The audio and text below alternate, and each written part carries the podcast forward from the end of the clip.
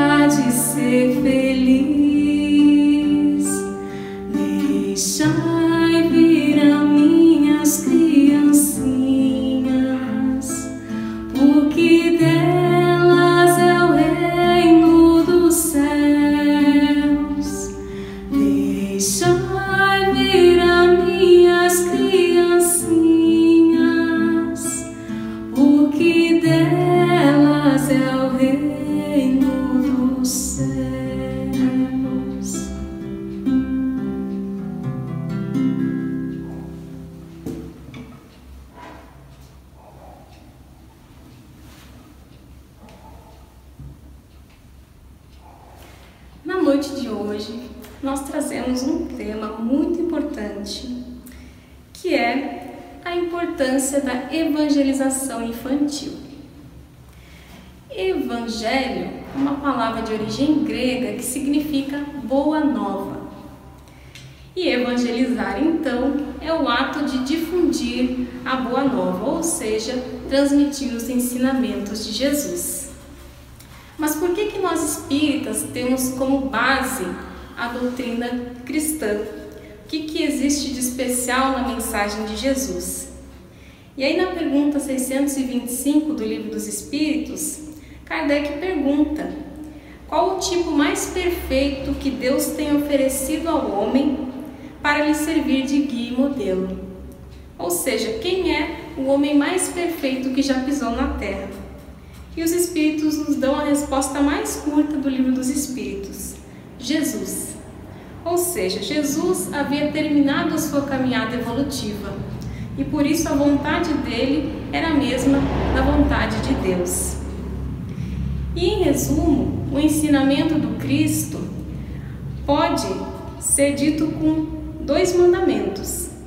O primeiro, amarás o Senhor teu Deus com todo o teu coração, com toda a tua alma e com toda a tua mente. E o segundo, amarás o teu próximo como a ti mesmo. De acordo com o Evangelho de Mateus, nestes dois mandamentos está toda a lei, todos os profetas.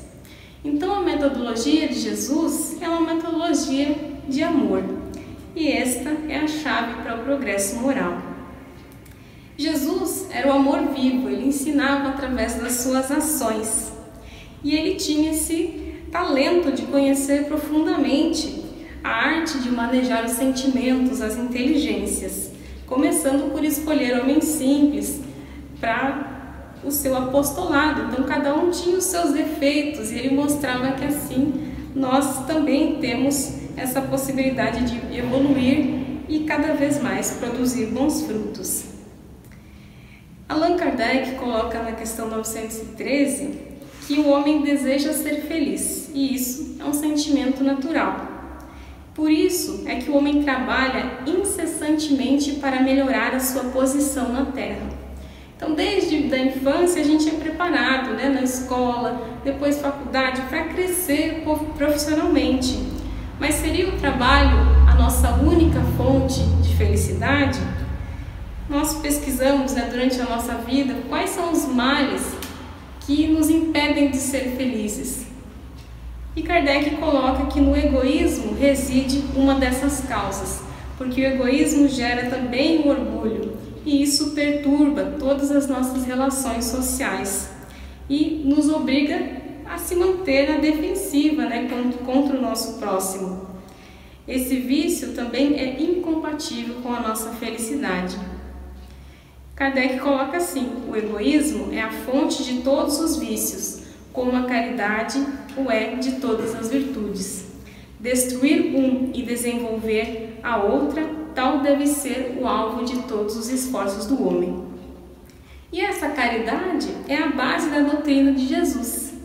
Então, quando ele nos fala para amar ao próximo como a nós mesmos, aí está a base da caridade. E qual que é o papel do espiritismo na divulgação da boa nova?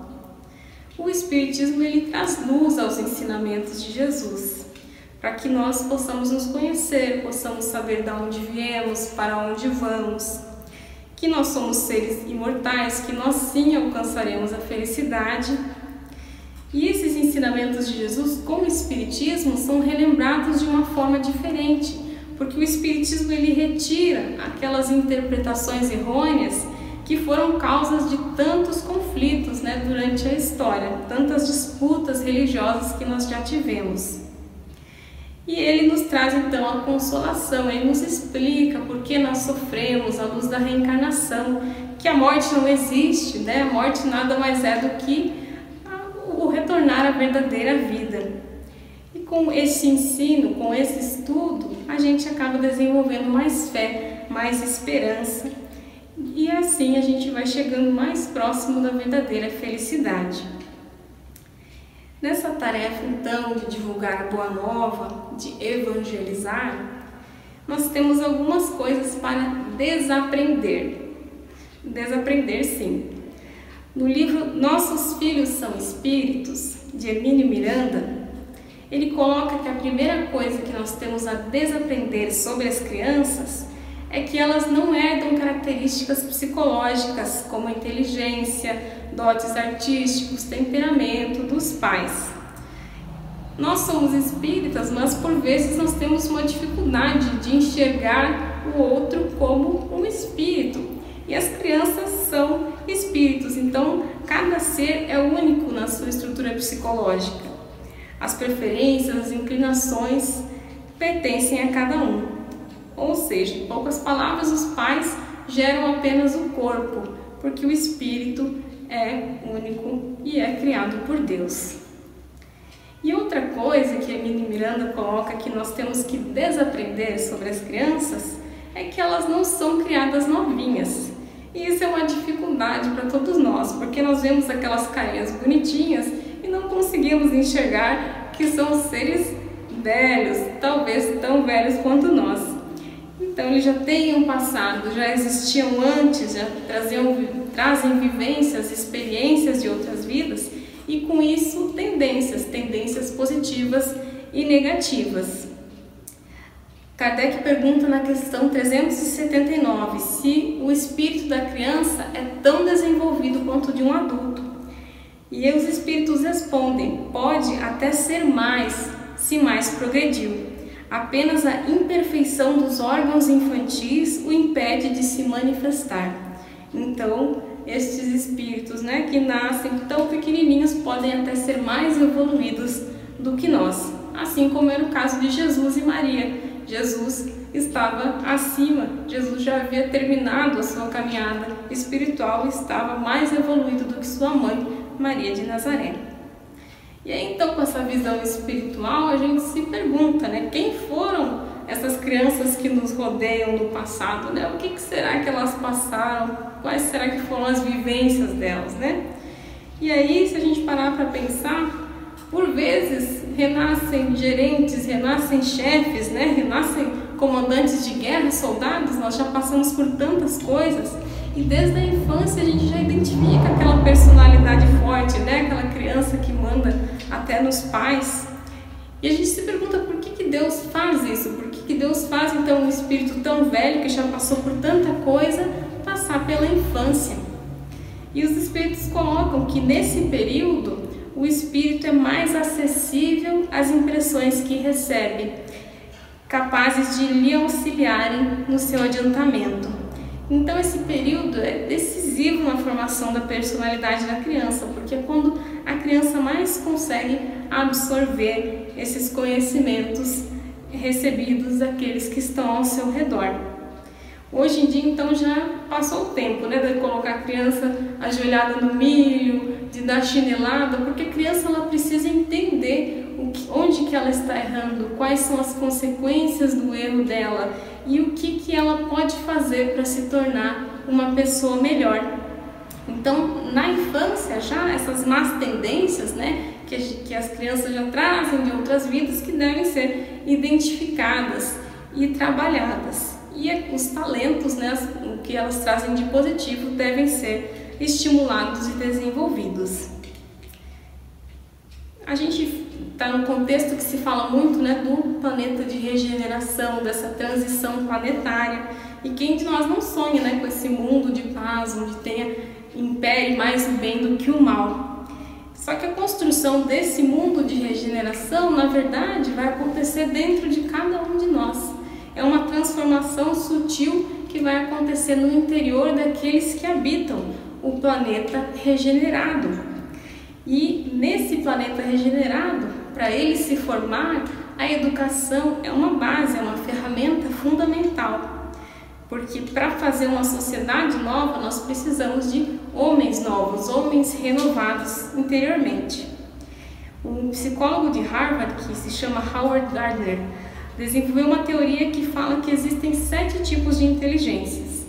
A inteligência linguística, que é a capacidade de se expressar, a inteligência lógica, que é a habilidade para resolver problemas lógico-matemáticos, a inteligência motora, que é a habilidade em, uh, com controle corporal, a inteligência espacial, que é a capacidade de pintar, de desenhar, a inteligência musical, que é a capacidade de identificar sons, diferentes ritmos, padrões.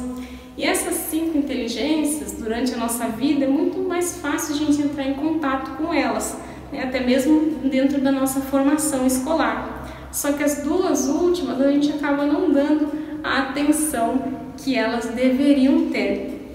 Leon Denis coloca no livro Depois da Morte que não basta ensinar a criança somente os elementos da ciência. Aprender a governar-se, a conduzir-se como um ser consciente e racional é tão necessário quanto saber ler, escrever e contar. É entrar na vida armado não só para a luta material, mas principalmente para a luta moral. É nisso em que se tem menos cuidado. Então, quais são as duas últimas inteligências? a inteligência interpessoal, que é a inteligência que trata do conhecimento em relação às outras pessoas, da empatia, como que eu vou entender o outro, reagir com os sentimentos do outro, né? Na verdade, agir mais do que reagir. E a inteligência intrapessoal, que diz respeito à capacidade da gente identificar as nossas próprias emoções, sentimentos, o autoconhecimento e usando esse conhecimento para lidar com os diversos desafios que a vida nos apresenta. E aí nós prestamos mais atenção no desenvolvimento das faculdades, né, do lado brilhante da criança, nos preocupamos qual vai ser a faculdade que o jovem vai fazer, quais são as virtudes, mas chegam os jovens na vida adulta, né, desprovido desses princípios elevados, e aí sem um alvo na existência, o adulto facilmente se corrompe. E quando a gente fala em inteligência emocional, quem foi o maior mestre da inteligência emocional que pisou na Terra foi Jesus. Né? Se nós pararmos para analisar a conduta de Jesus, ele foi ferido, foi rejeitado, foi humilhado, né? ele tinha todos os motivos para ser uma pessoa raivosa, para ser uma pessoa depressiva, para ser uma pessoa triste, para querer vingança. E como que Jesus se comportava? Com muita tranquilidade. Era absurdo como ele tinha a capacidade de enfrentar situações em que tentavam testá-lo e ele conseguia com muita inteligência lidar com todos esses desafios. Então, por isso, na evangelização, a gente estuda a Boa Nova, porque a gente está estudando a mente do Cristo, a gente está aprendendo né, a luz do Espiritismo e, junto com as crianças, a nos desenvolver emocionalmente. E qual seria o papel da família na evangelização? Na pergunta 582 do Livro dos Espíritos, os Espíritos colocam que a paternidade pode ser considerada como uma verdadeira missão e, ao mesmo tempo, um grandíssimo dever, onde o homem empenha a sua responsabilidade quanto ao futuro. Então, na paternidade estão os pais construindo o futuro do mundo. E então os pais familiares representam os primeiros evangelizadores da criança. Mas Bezerra de Menezes aconselha que, conquanto seja o lar a escola por excelência, os pais jamais deverão descuidar-se de aproximá-lo do serviço da evangelização, em cujas abençoadas atividades se propiciará a formação espiritual da criança e do jovem diante do porvir. Então, tem muitos pais que acabam vindo ao centro, mas acham, ah, não vou levar meu filho, não vou levar o jovem. É extremamente importante, né? Por mais que os pais sejam os primeiros evangelizadores, esse contato com a, a boa nova, a luz da doutrina espírita é extremamente importante para o jovem. E para encerrar, eu trouxe uma comparativa aqui do psicólogo Augusto Cury sobre a escola clássica e a escola da existência, que está no livro Mestre dos Mestres. Augusto, como psiquiatra, ele faz uma análise da inteligência de Jesus. E aí ele compara que na escola clássica nós temos que resolver problemas da matemática, mas na existência nós temos de resolver os problemas da vida. Na escola clássica temos de aprender a explorar o mundo em que estamos, ou seja, o primeiro átomo da química, o imenso espaço da física. Na existência, nós temos de aprender a explorar os territórios do mundo que nós somos. Numa escola clássica, os alunos tornam-se profissionais, mas poucos conhecem a cidadania e expandem a consciência crítica. Na escola da existência, a velhice não significa maturidade. Os títulos acadêmicos não significam sabedoria. O sucesso profissional não significa sucesso no prazer de viver. E aí reside a importância da evangelização não só das crianças e dos jovens, mas também de nós adultos. Porque a escola do Cristo, ela propõe uma transformação interior. Ela reorganiza a maneira com que a gente lida com os nossos sentimentos, com que a gente tem a capacidade de pensar, de viver as emoções, ensinando a cooperar mutuamente, ao autoconhecimento, a procurar conhecer o outro e perdoando e também desenvolvendo a capacidade de amar. Criança que se evangeliza, adulto que se levanta no rumo da felicidade por vindoura. Ninguém pode empreender tarefas nobilitantes com as vistas voltadas para a era melhor da humanidade sem vigoroso empenho da educação evangélica da criança. Bezerra de Menezes. Vos convido então para fazer o nosso encerramento com uma prece em forma de música.